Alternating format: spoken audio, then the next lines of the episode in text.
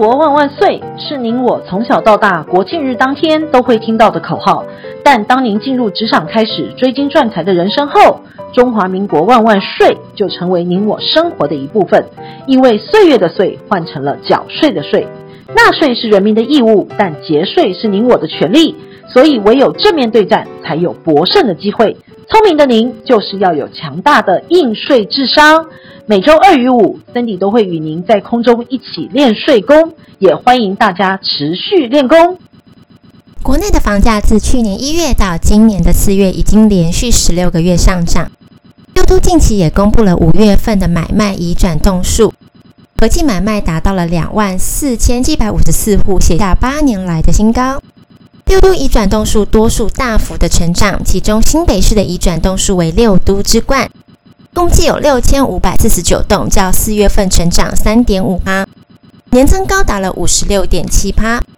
台北市达到了两千九百九十九栋，月增十点六趴，年增四十一点六趴。六都最新公布了五月份的成屋交易量，较四月份增加了九点九趴，比较去年同期大增了四十四趴。部分市场人士认为，五月份的疫情恶化，交易量不减反升。因为房地合一税二点零即将上路，掀起了逃命潮。但正在热情的房市抛售之下，斗大的新闻标题快浇熄了房市的热火。媒体用“泸州凉了，万华冻了”，疫情重创房市的标题，可以为现况拉开了序幕。国内疫情大爆发，也进入了三级警戒。买方不出门看屋，卖方也不希望人来看屋。各大房仲统计了五月份全台的交易量，均较四月份衰退了两到三成。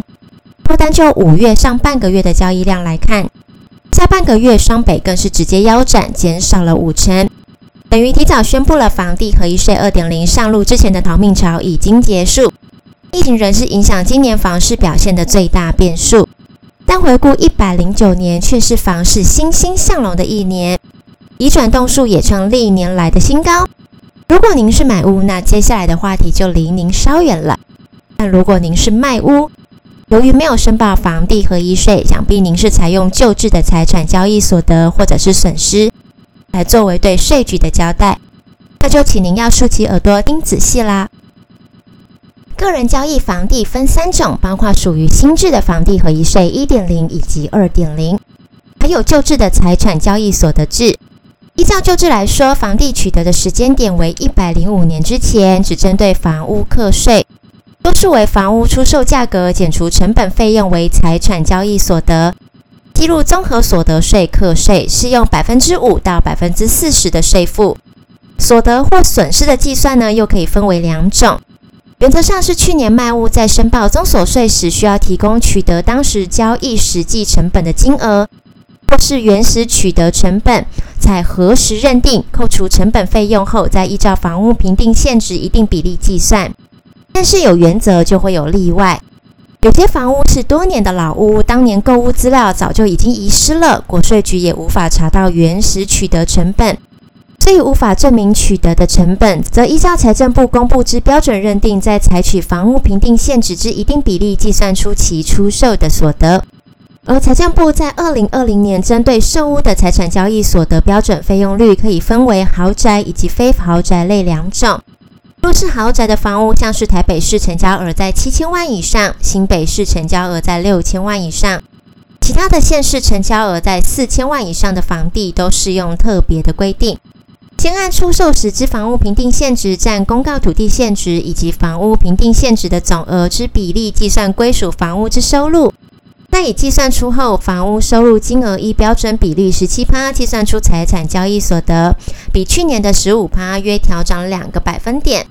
若是非豪宅，则依照房屋评定现值，按各地区的财产交易所得标准率计算申报所得。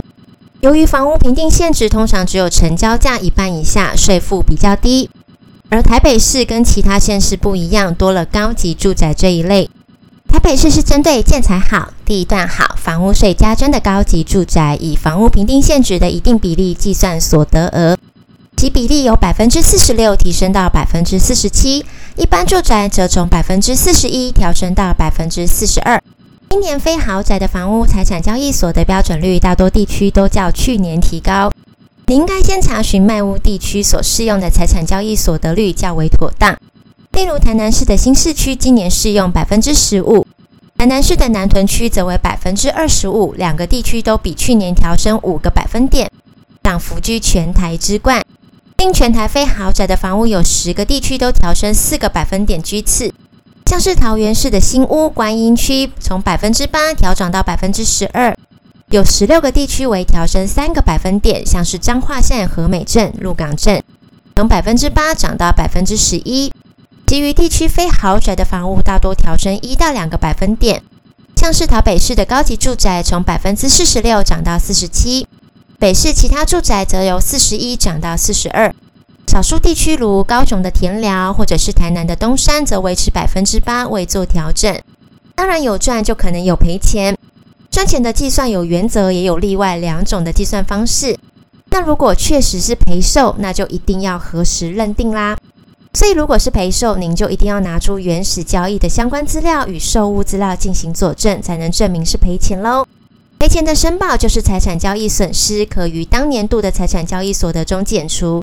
再次提醒，只能扣除同样的财产交易的所得，不是各类所得都可以扣除的。还记得我们上周谈到投资所得节税时，有提到过去不论是黄金、外汇等都有被计算财产交易所得的项目。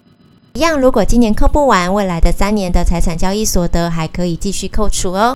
另外提醒您，国税局会在您申报完后确认损失的金额，并核发财产交易损失的证明。